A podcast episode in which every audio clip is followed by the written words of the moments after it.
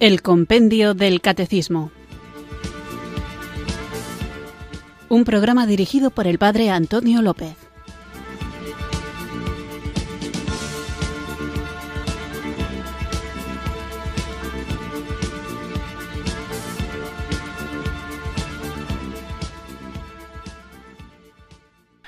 Muy buenas tardes, queridos oyentes de Radio María. Recibido un cariñoso saludo desde Irurzun, en Navarra, quienes sintonizáis esta radio que cambia vidas, esta emisora de la Virgen, Radio María, para escuchar el Compendio del Catecismo, nuestro espacio diario de formación católica, en el que tratamos de comprender, conocer la fe que queremos vivir más plenamente, queremos también en obediencia a Cristo compartir y en coherencia por el mundo en el que el Señor nos ha puesto como luz y sal de la tierra, queremos saber defender. Como estos días estamos hablando del Santísimo Sacramento de la Eucaristía y es mucho lo que hay que decir y aunque tuviéramos años de programa dedicados solo a la Eucaristía no nos daría tiempo a agotar la riqueza que ésta encierra, vamos a comenzar ya, sin mucho más preámbulo, con la siguiente pregunta del compendio del Catecismo que está dedicada,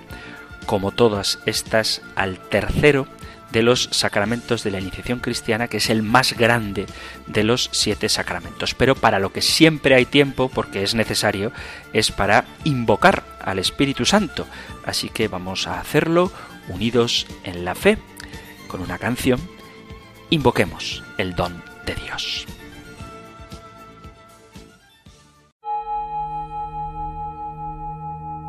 Ven Espíritu, ven Espíritu, ven Espíritu.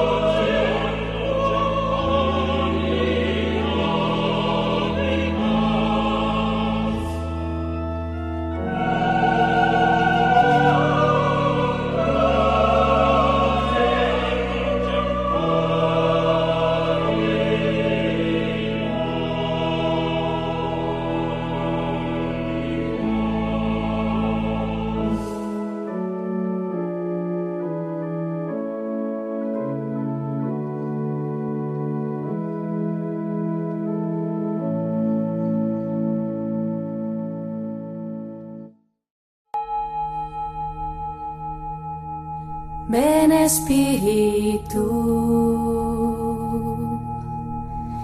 Ven Espíritu.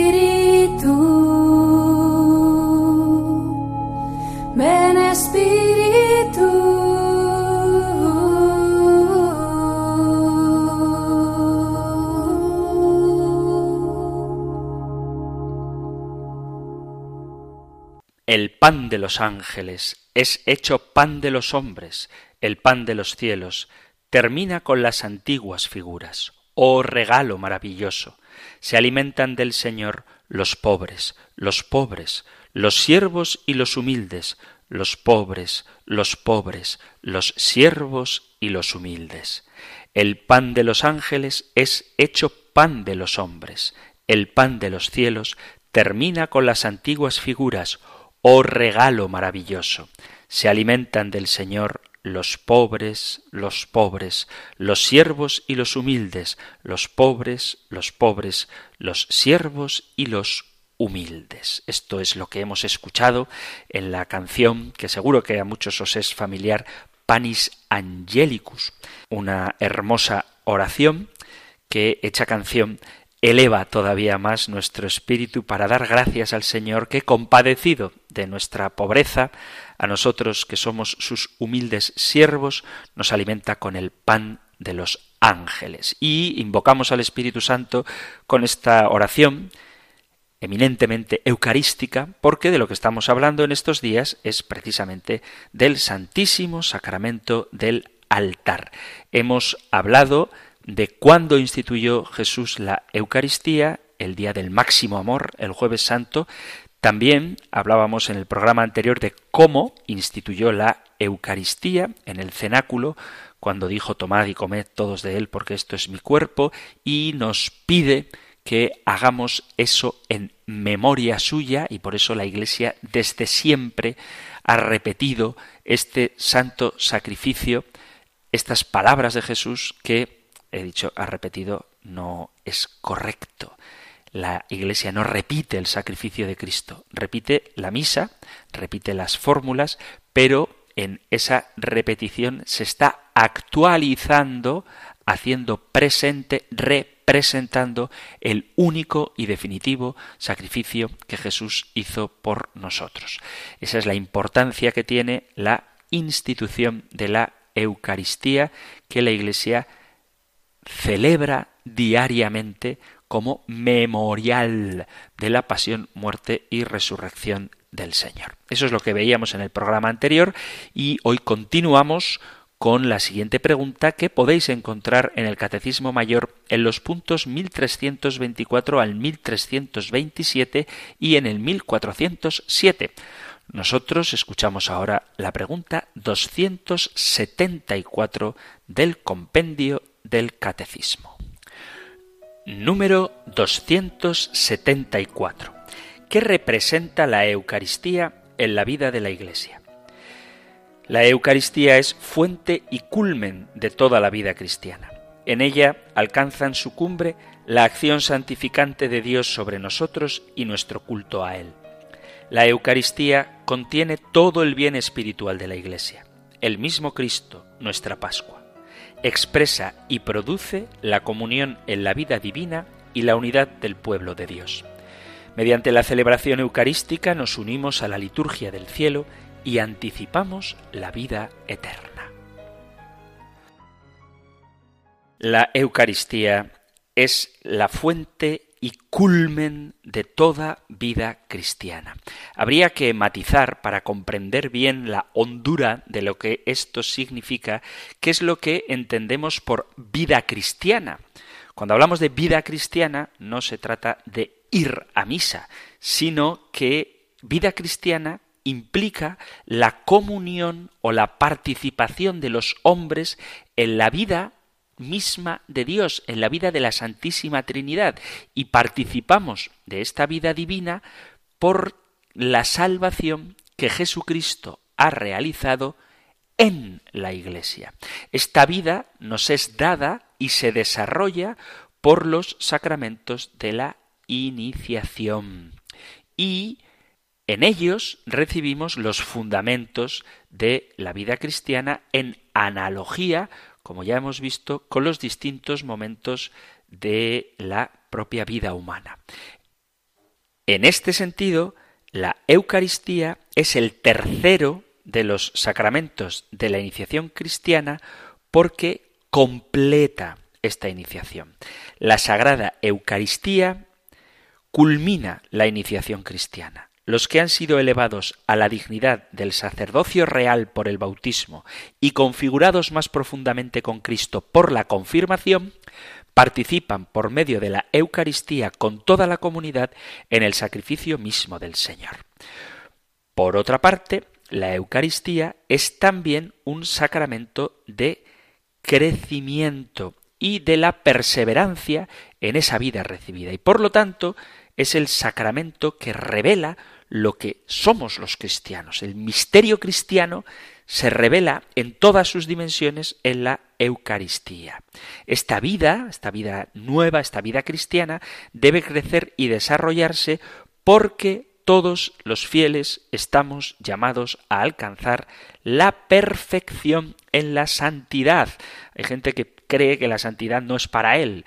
Y si uno lee el Evangelio y la palabra de Dios, no solo los Evangelios, sino toda la palabra de Dios revelada, también las cartas, se da cuenta de que estamos llamados a ser santos, dice Jesús en el capítulo quinto del Evangelio de San Mateo, en el versículo 48 dice, Vosotros pues sed perfectos, perfectos, como es perfecto vuestro Padre Celestial.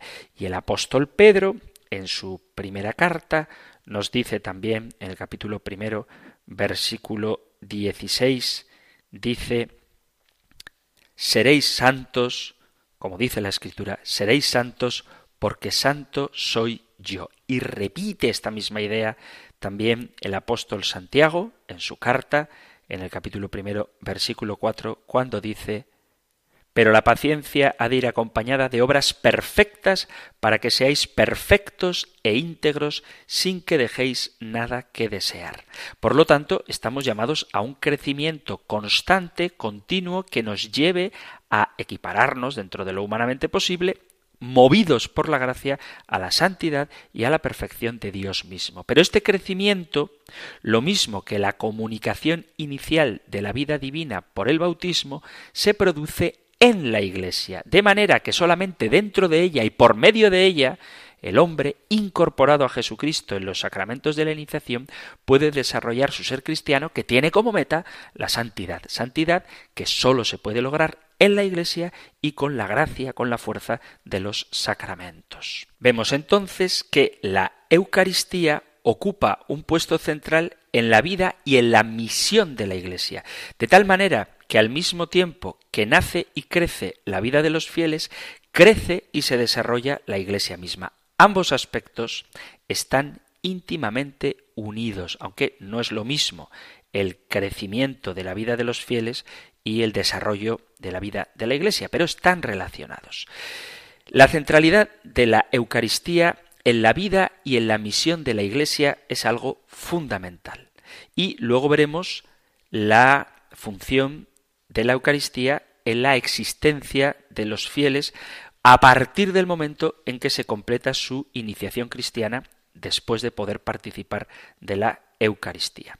Esto dando por supuesto el orden en que se deberían recibir los sacramentos de la iniciación, que, como ya hemos hablado, no suele ser así, sino que se recibe primero la comunión y luego la confirmación. Pero, en principio, es la Eucaristía lo que completa la iniciación cristiana. Veamos pues la centralidad de la Eucaristía en la vida cristiana ya en los primeros siglos. Los escritos del Nuevo Testamento tienen desde luego un valor muy fundamental para las comunidades cristianas de todos los tiempos y lugares, escritos bajo la inspiración del Espíritu Santo, han sido recibidos por la Iglesia como palabra de Dios, porque además de confirmar todo lo que se refiere a Cristo y a su obra de salvación, en ellos, en los Evangelios, además de hablarnos de Cristo, se nos habla también de los principios de la Iglesia y de cómo ésta se difundió admirablemente. De ahí el carácter especial y el interés de estos textos del Nuevo Testamento para la vida de la Iglesia y de manera particular del libro de los Hechos de los Apóstoles. Al calor de las instrucciones del Señor por el Espíritu Santo a los apóstoles en los cuarenta días en los que se apareció a ellos después de la resurrección y a raíz de los acontecimientos de Pentecostés, surgen las primeras comunidades y en ellas una práctica que deja entrever un carácter muy claro y determinante y de alguna manera vinculante para el futuro. Ellos, dice el capítulo 2 de los Hechos de los Apóstoles, en el versículo 41, acogiendo su palabra, fueron bautizados y fueron agregados en aquel día como unas tres mil personas, y perseveraban asiduamente en la doctrina de los apóstoles y en la comunión, en la fracción del pan y en las oraciones. Este pasaje es conocido como el primero de los famosos sumarios o cuadros resumen de la vida de la primera comunidad cristiana, es decir, en vez de narrar un acontecimiento concreto, sirve de sumario. Habla en general de lo que hacían asiduamente los primeros discípulos, formando en torno a los que desde el principio fueron testigos oculares y después ministros de la palabra, como dice el prólogo del Evangelio de San Lucas, una comunidad. Esta vida, que nace de la fe y del bautismo, se considera por una cuádruple perseverancia. La enseñanza de los apóstoles, la comunión, la fracción del pan y las oraciones cuatro cauces indispensables y necesarios tanto para la Iglesia como para cada uno de los fieles. Si faltase uno solo de ellos, se vendría abajo todo el edificio de la vida espiritual de los hijos de Dios. La enseñanza de los apóstoles es la predicación de estos, los testigos de la resurrección revestidos del poder de lo alto para enseñar todo lo referente a Jesús según las escrituras. Por otro lado, tenemos la comunión, que es la participación o comunicación de todos en la fe, en un mismo corazón y en una misma alma y en los bienes, como subraya el capítulo 2 de los Hechos de los Apóstoles y también el capítulo 4 de los Hechos de los Apóstoles. Después tenemos la fracción del pan, que es la Eucaristía, que se designaba todavía con ese nombre de fracción del pan, aludiendo a su carácter de banquete o de cena del Señor. De esto, de los nombres que recibe la Eucaristía, el sacramento de la Eucaristía, hablaremos en el próximo programa. Y esta fracción del pan tenía lugar no en el templo, sino en las casas, como nos narran los mismos hechos de los apóstoles, en un clima de alegría pascual y de sencillez de corazón. Dice Hechos de los Apóstoles, capítulo 2, versículo 46. Acudían al templo todos los días con perseverancia y con un mismo espíritu. Partían el pan por las casas y tomaban el alimento con alegría y sencillez de corazón. Alababan a Dios y gozaban de la simpatía de todo el pueblo. El Señor agregaba cada día a la comunidad a los que se habían de salvar. Por último, la cuarta dimensión esencial en las primeras comunidades cristianas es las oraciones. Las oraciones son la plegaria en común presidida por un apóstol o por un profeta que tiene como primer ejemplo en la reunión de los discípulos a María, la Madre de Jesús, en la espera del Espíritu antes de dar comienzo a la misión de la Iglesia. Dice el capítulo primero de los Hechos de los Apóstoles, versículo 14, todos ellos perseveraban en la oración con un mismo espíritu en compañía de algunas mujeres, de María, la Madre de Jesús, y de sus hermanos. Estos cuatro cauces constituyen el ideal de la vida de la primera generación cristiana. Esto no quiere decir que se llevaran a la práctica por todos los fieles de manera perfecta. Prueba de ellos es lo que dice el libro de los Hechos de los Apóstoles a propósito de Ananías y Safira, en el capítulo quinto, versículo hasta el once, del primero al once, donde vemos cómo no todo el mundo era perfectamente cumplidor, fiel, leal y santo, pero justamente este episodio tiene un valor especial. De hecho, la perseverancia en la doctrina supone y desemboca en una mayor comunión en la fe y en el amor, y esta comunión se realiza y se vive en la Eucaristía y en la vida común, y se proyecta en el compartir los bienes. Y de todas estas cosas lo que destaca es la fracción del pan, cuyo origen hay que buscarlo en las manifestaciones de Jesús resucitado, que a su vez empalman con los relatos de la institución de la Eucaristía y en particular con el mandato de Cristo, haced esto en memoria mía, y con el comentario que hace San Pablo en la primera carta a Corintios capítulo 11, cada vez que coméis de este pan y bebéis de este cáliz, anunciáis la muerte del Señor hasta que vuelva. Por tanto, la vida cristiana se caracteriza precisamente por la perseverancia en lo que ha significado el bautismo y que ha abierto el acceso a la comunidad de los que se salvan. Los dones divinos de la conversión, la fe, el bautismo, la recepción del Espíritu Santo y la caridad que se ofrecen en la incorporación del hombre al misterio pascual de Jesucristo se actualizan de algún modo en la celebración eucarística.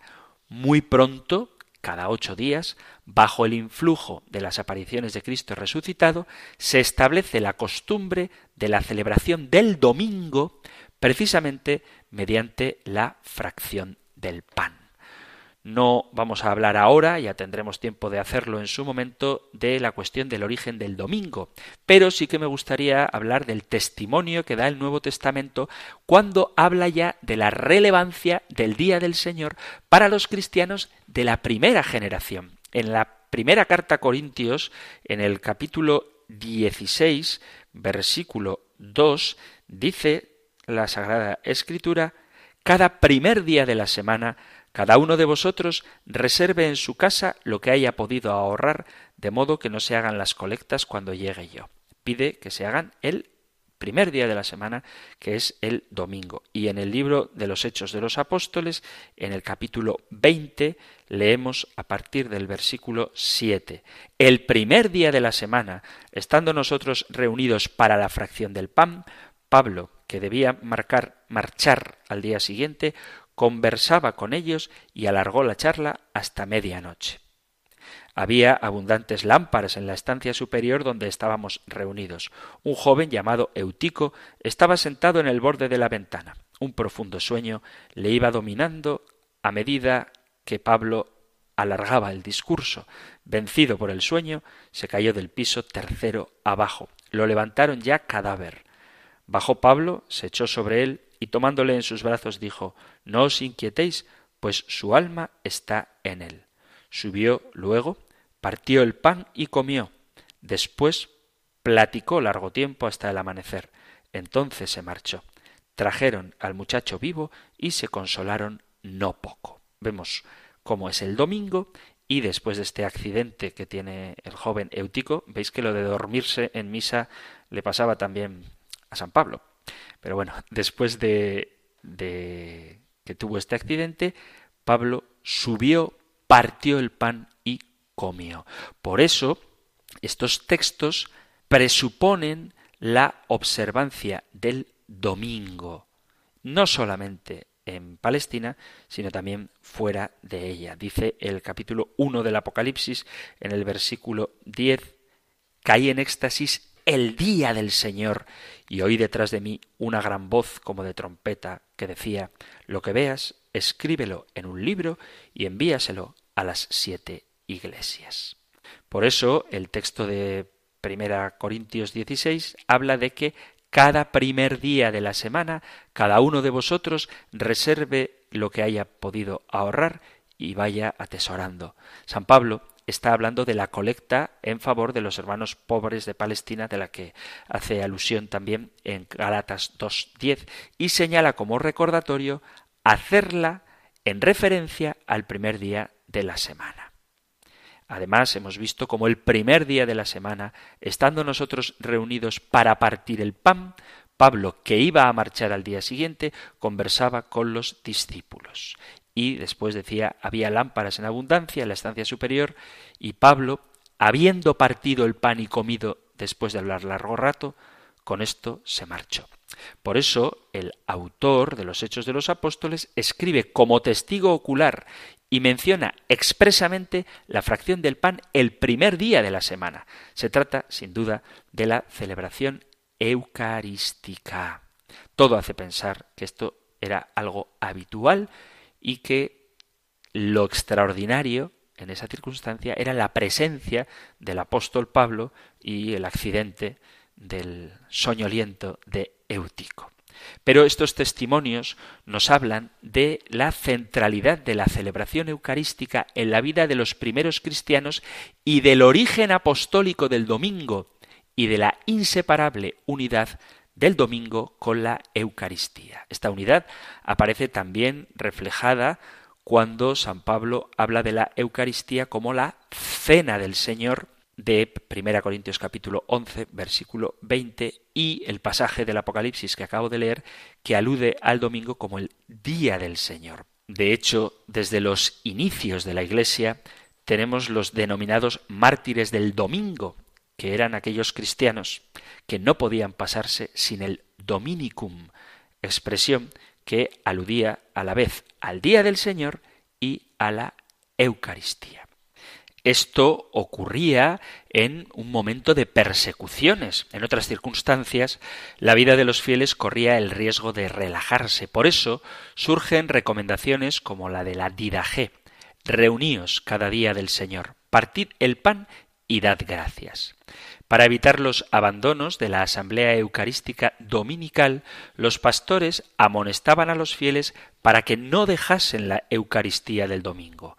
Uno de los textos más famosos es el de los consejos de la didascalia de los apóstoles a los obispos de la zona de Edesa a principios del siglo III. Cuando enseñes, ordena y persuade al pueblo a ser fiel en reunirse en asamblea, que no falte, sino que sea fiel a la reunión de todos, a fin de que nadie sea causa de merma para la Iglesia al no asistir, ni el cuerpo de Cristo se vea menguado en uno de sus miembros. Y puesto que sois los miembros de Cristo, no os engañéis pues a vosotros mismos, y no privéis a nuestro Señor de sus miembros, ni desgarréis o disperséis su cuerpo estamos hablando de los principios de la Iglesia, de tal manera que todavía no se había formulado ningún precepto, el precepto dominical. Pero faltar sin causa justificada a la celebración eucarística del Día del Señor era considerado una autoexclusión de la comunión de la Iglesia. Y ya en el año 305 se establece en el concilio de Elvira una pena a los que dejan de acudir a la iglesia el domingo. Si alguno, encontrándose en la ciudad, deja de acudir a la iglesia durante tres domingos, sea privado durante algún tiempo de la comunión para que se vea que ha de enmendarse. Más tarde vendría la formulación del precepto dominical con su referencia a la obligatoriedad de participar en la misa del domingo. En todo caso, en los testimonios más antiguos de la celebración eucarística dominical hay una exigencia vital de la comunidad cristiana que sabe que cada ocho días tiene que congregarse en torno a Cristo resucitado para realizarse a sí misma como iglesia del Señor. La asamblea eucarística del domingo es un hecho eclesial de especial importancia para la vida cristiana de cada uno de los fieles. Solo como ejemplo, San Agustín da una centralidad fundamental a la Eucaristía en la vida cristiana. El misterio de la Iglesia cuya máxima expresión se realiza en la Eucaristía, ha constituido para los santos padres el centro de su pensamiento, de su plegaria, de su doctrina y de su ministerio. Dentro de lo que para San Agustín son las relaciones Iglesia-Eucaristía, que vienen a ser lo mismo que Iglesia y vida cristiana, vamos a fijarnos en la celebración litúrgica. Para San Agustín, La Eucaristía es el sacramento que realiza la comunión fecunda entre Cristo y los fieles. La importancia de esta realización para él proviene del modo como él reconduce todos los sacramentos al sacramento único de la Iglesia, que es el Verbo encarnado. No hay otro misterio de Dios sino Cristo. En esta perspectiva, para San Agustín, si el bautismo nos ha hecho miembros del cuerpo de Cristo, la Eucaristía realiza con nuestra participación en el cuerpo y la sangre de Cristo ese organismo vivo. En este contexto, la Eucaristía es unión con el cuerpo de Cristo y al mismo tiempo manifestación y recuerdo de su cuerpo místico que es la Iglesia. La celebración de la Eucaristía y más en concreto la participación en la misa, se convierte en un estímulo para buscar la unidad. Y esto lo hace San Agustín en el contexto de la lucha contra la herejía donatista que laceraba a la Iglesia. Citaba a San Agustín solo por poner un ejemplo de cómo desde los inicios del Evangelio vemos clara la centralidad de la Eucaristía y desde luego en la enseñanza, la predicación y la devoción, la práctica espiritual de los santos padres está muy presente la Eucaristía. Ya que acabo de citar el pensamiento de San Agustín, vamos a hacer una pequeña pausa musical con una canción inspirada en uno de sus famosos escritos y continuamos con nuestro programa.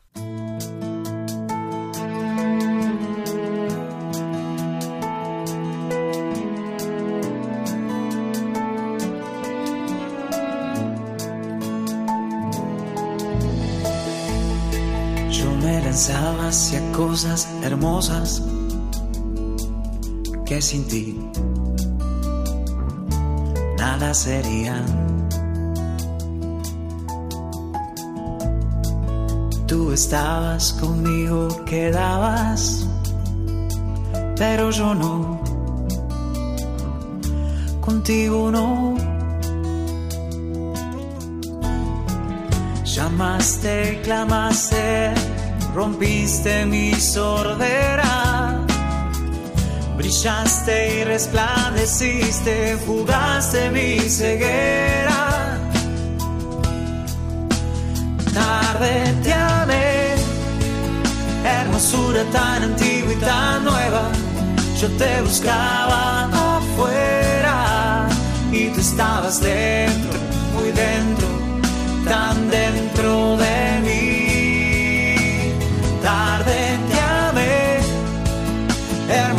tan antigua y tan nueva. Yo te buscaba afuera y tú estabas dentro, muy dentro, tan dentro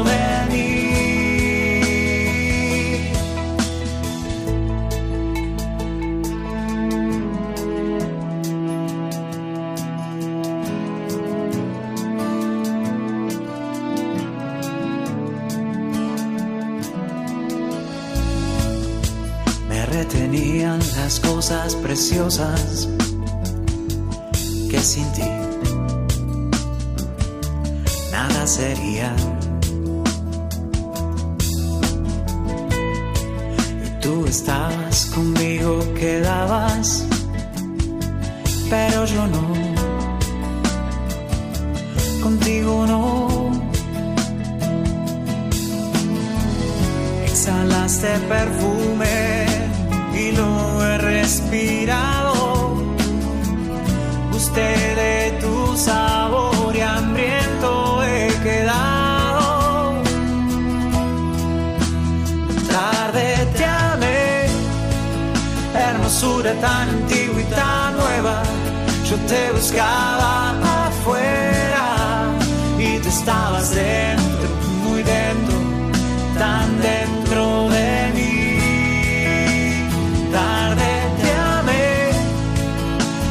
hermosura tan antigua y tan nueva.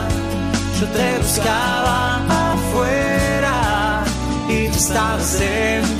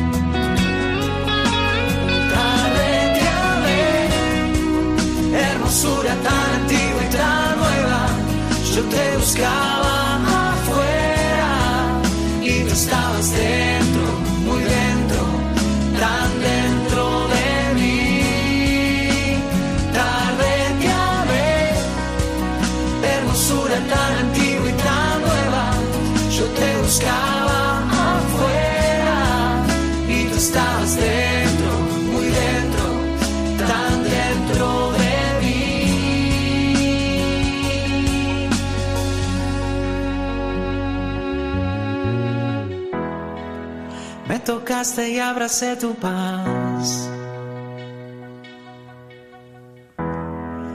Y suspiro por ti.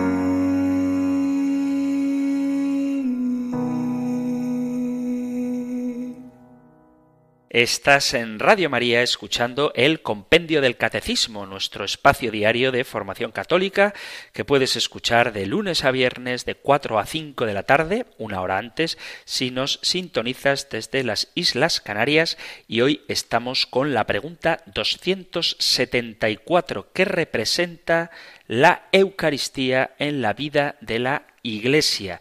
Habría que hacer una reflexión, pero hoy no nos dará tiempo. A lo largo de los siguientes programas seguro que sale alusiones a este tema, la importancia de la Eucaristía en la vida de cada uno de los fieles que conformamos la Iglesia. Hemos estado viendo cómo desde el inicio en el Evangelio ya aparece la centralidad de la Eucaristía tanto en los hechos de los apóstoles, que tienen una relevancia fundamental para comprender cómo vivían los primeros cristianos, como en los textos de las cartas de San Pablo, de San Pedro y de Santiago, donde aparece la celebración del domingo, del primer día de la semana, la fracción del pan como algo fundamental para los cristianos. Continuamos con este recorrido histórico, por así decirlo, sobre la centralidad de la Eucaristía y podríamos hacerlo repasando toda la historia de la teología y la espiritualidad cristiana, pero no nos da tiempo en el espacio que dura este programa, pero sí que no podemos olvidar la idea sostenida por Santo Tomás de Aquino, que hace referencia al puesto central de la Eucaristía entre todos los sacramentos. El doctor angélico trata este tema en la Suma Teológica, en la tercera parte, cuestión 65, que se ocupa del número de los sacramentos. Y en el artículo 3, dedicado a la cuestión de la excelencia de la Eucaristía sobre los demás sacramentos. La respuesta de Santo Tomás es clarísima y absoluta. Y apoya la excelencia de la Eucaristía sobre los demás sacramentos. Os recuerdo que la pregunta 274 dice qué representa la Eucaristía para la vida de la Iglesia, pues es el más excelso de los sacramentos. El primer argumento que da Santo Tomás para afirmar esta importancia de la Eucaristía es por razón de lo que se contiene en ella, que es Cristo mismo, mientras que los demás sacramentos no contienen, dice él, más que una virtud instrumental recibida de Cristo. El segundo argumento es por la relación de los sacramentos entre sí. Todos los otros sacramentos están ordenados a la Eucaristía como a su fin. Y después explica Santo Tomás la relación de cada uno de los sacramentos con la Eucaristía. Y el tercer argumento que da son los mismos ritos sacramentales cuya celebración se completa en la Eucaristía. Esta frase será luego recogida por el Concilio Vaticano II en el Presbyterorum Ordinis para referirse al puesto central que ocupa el misterio eucarístico en el misterio presbiteral y en la comunidad cristiana. Por eso, el Concilio Vaticano II recoge las ideas de Santo Tomás de Aquino y dice, aludiendo a esta realidad cito ya no a Santo Tomás, sino el Concilio Vaticano II, Sacrosantum Concilium dice, la liturgia es la cumbre a la cual tiende la actividad de la Iglesia y al mismo tiempo la fuente de donde emana toda su fuerza. Por tanto, de la liturgia, sobre todo de la Eucaristía, mana hacia nosotros la gracia como de su fuente. El Lumen Gentium, dice, número 11, participando del sacrificio eucarístico, fuente y cima de toda la vida cristiana, ofrecen a Dios. Pero una vez saciados con el cuerpo de Cristo en la asamblea sagrada, manifiestan concretamente la unidad del pueblo de Dios aptamente significada y maravillosamente producida por este augustísimo sacramento. Cito varios pasajes de Presbyterorum Ordinis, dice, a este sacrificio, el eucarístico, se ordena y en él culmina el ministerio de los presbíteros. Los demás sacramentos, al igual que todos los ministerios eclesiásticos y las obras de apostolado, están unidos con la Eucaristía y hacia ella se ordenan, por lo cual la Eucaristía aparece como fuente y cima de toda evangelización es pues la celebración eucarística el centro de la congregación de los fieles que preside el presbítero. No se edifica ninguna comunidad cristiana si no tiene como raíz y quicio la celebración de la Sagrada Eucaristía. En llevar a cabo la obra de la santificación Procuren los párrocos que la celebración del sacrificio eucarístico sea el centro y la cumbre de toda la vida de la comunidad cristiana. Los cristianos orientales, esto es una cita de Unitatis Redintegratio, celebran el culto litúrgico, sobre todo la celebración eucarística fuente de la vida de la Iglesia. Consiguientemente, por la celebración de la Eucaristía del Señor en cada una de las iglesias se edifica y crece la Iglesia de Dios y por la concelebración se manifiesta la comunión entre ellas. Todas estas frases constituyen los elementos de una doctrina que aparece en el trasfondo de numerosas recomendaciones conciliares del Concilio Vaticano II destinadas a subrayar la importancia de la Eucaristía para la formación de los presbíteros, de los religiosos, de los alumnos de los seminarios y de los laicos. Esta doctrina se aplicará después del Concilio Vaticano II en documentos litúrgicos y también en el derecho canónico, que señala la centralidad de la Eucaristía para toda la Iglesia, para la comunidad parroquial, para el seminario, para las comunidades religiosas. Y esto mismo lo dice también el catecismo de la Iglesia católica. Por lo tanto, todos aquellos cristianos que alguna vez habéis tenido la idea de que se puede ser cristiano sin ir a misa, que uno es cristiano sin vivir la Eucaristía, tiene que darse cuenta de que está viviendo en un error, porque decir puedo ser cristiano sin Eucaristía es como decir puedo ser cristiano sin Cristo, y eso no tiene sentido. La Eucaristía está en el centro de la actividad de la Iglesia, porque es origen de esta actividad y al mismo tiempo culminación de esta actividad. La acción evangelizadora parte siempre de una comunidad ya constituida. En sentido amplio, esta realidad tiene su expresión significativa cuando termina la misa y se decía antes el ite misa est. Ahora decimos podéis ir en paz, que es como os podéis ir, pero el ite misa est con que terminaba la celebración eucarística, que es la fórmula en la que se hace la despedida después de la bendición en latín, significa id, marchad. El envío está hecho. La acción evangelizadora y toda la actividad pastoral de la Iglesia conduce y lleva también a la Eucaristía, es decir, parte de la Eucaristía, ite misaet, y lleva a la Eucaristía, especialmente cuando por medio de los sacramentos de la iniciación introduce a los fieles en la plena comunión con Cristo y con la Iglesia. La celebración eucarística tiene a la vez un carácter centrífugo, o sea, lo atrae todo, lo recapitula todo en la evangelización y en las demás actividades de la Iglesia. Esta centralidad corresponde también al hecho de que la Eucaristía en cuanto a lo que es sacramento, actualización del misterio pascual de Jesucristo por voluntad del Señor que lo ha instituido, responde al acontecimiento en el cual se realizó la obra de nuestra redención, que se encuentra asimismo en el centro de la historia humana según el plan de Dios para la salvación. Por tanto, esta centralidad del memorial eucarístico responde al orden histórico de la salvación realizada por la pasión, muerte y resurrección del Señor que Él quiso entregar a la Iglesia la víspera de su muerte con el mandato de perpetuar su sacrificio a lo largo de los siglos. Haced esto en memoria mía. Al obedecer a este mandato, la Iglesia no solamente está celebrando un rito, sino que al mismo tiempo está evangelizando, es decir, anuncia eficazmente la muerte del Señor como recuerda la aclamación que hacemos en la misa. Anunciamos tu muerte, proclamamos tu resurrección. No hay que olvidar esta unidad entre las dos partes de la Eucaristía, la liturgia de la palabra y el sacrificio de Cristo que sigue con la despedida que en la fórmula latina tiene ese matiz de envío para la misión.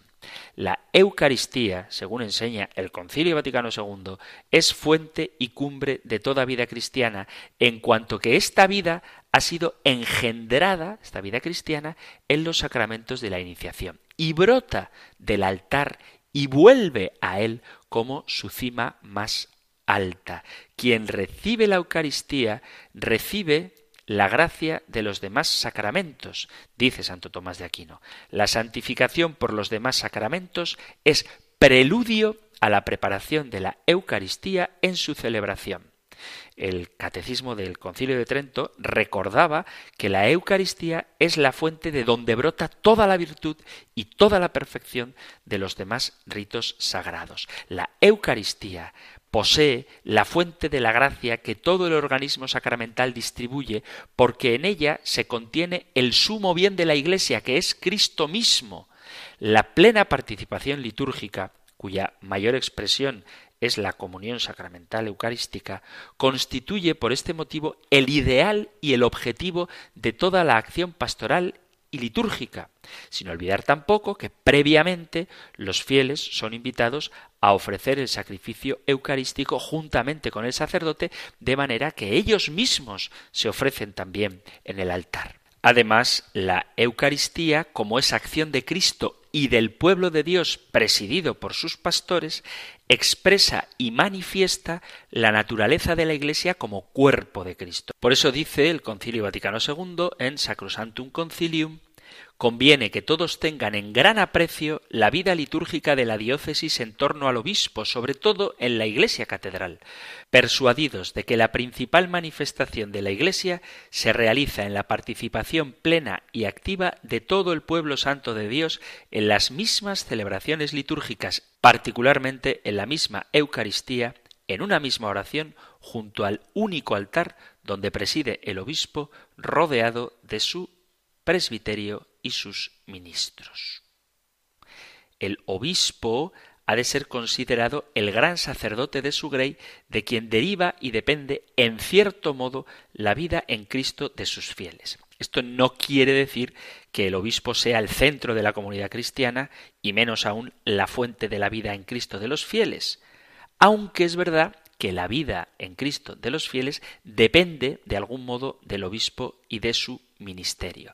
La diferencia es que la Eucaristía es ante todo acción de Cristo que está presente en ella en diversos grados. Puede estar, como de hecho lo está, pero en diversos grados, en la persona del ministro, sea el obispo o el presbítero, y sobre todo bajo las especies eucarísticas. Por ese motivo, la Eucaristía es fuente de la vida y de la acción de la Iglesia. En cambio, el obispo es ministro que actúa en la persona de Cristo, haciendo sus veces, pero tiene su importancia precisamente en relación con la Eucaristía y con el puesto central que la Eucaristía tiene en la vida de la Iglesia, porque por ella es que esta, la Iglesia, vive y por ella es que la Iglesia crece.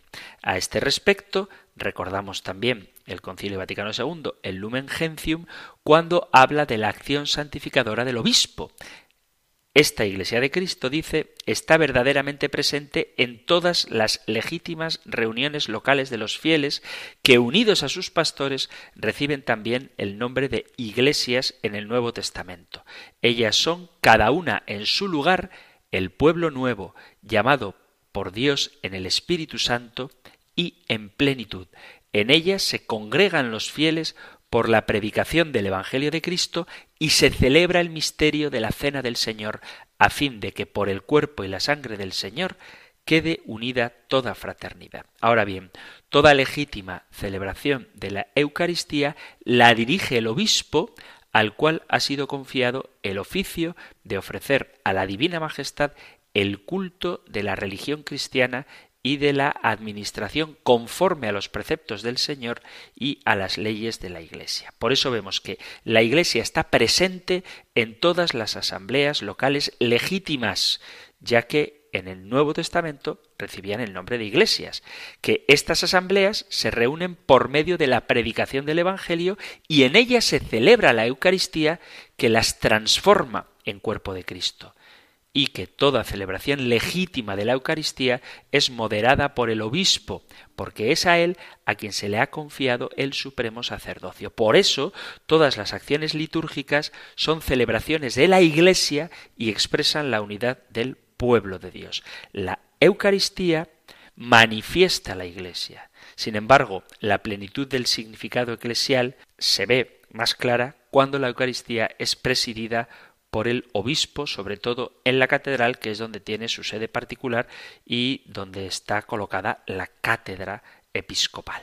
Así que la Iglesia da a la Eucaristía la importancia que tiene como fuente y cumbre y culmen de toda vida cristiana, porque la Eucaristía contiene todo el bien espiritual de la Iglesia, que es Cristo mismo. No se puede ser cristiano sin Cristo no se puede ser cristiano sin Eucaristía, no se puede tener la Eucaristía sin la Iglesia, por lo tanto no se puede ser cristiano sin Iglesia.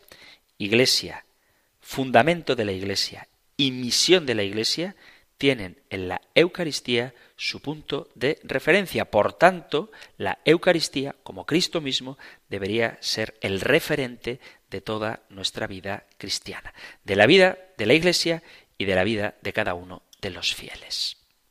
Y se nos termina el tiempo para el programa de hoy, así que vamos a dejarlo aquí. Continuaremos hablando de la Eucaristía, pero mientras tanto, mientras seguimos desglosando las distintas preguntas y respuestas del compendio del catecismo, también vosotros, queridos amigos, queridos oyentes, podéis participar enriqueciendo el programa con vuestra participación con vuestros mensajes escritos o de audio que podéis dejar en el WhatsApp 668-594-383, 668-594-383 o en el correo electrónico compendio arroba radiomaria.es, compendio arroba radiomaria.es, donde podéis dejar vuestras preguntas, sugerencias, discrepancias, testimonios, cualquier cosa que queráis compartir. Terminamos recibiendo, compartiendo la bendición del Señor. El Señor te bendiga y te guarde, el Señor ilumine su rostro sobre ti y te conceda su favor, el Señor te muestre su rostro y te conceda la paz. Muchísimas gracias por estar ahí, gracias por escuchar el compendio del catecismo y si queréis volveremos a encontrarnos en un próximo programa. Un fuerte abrazo.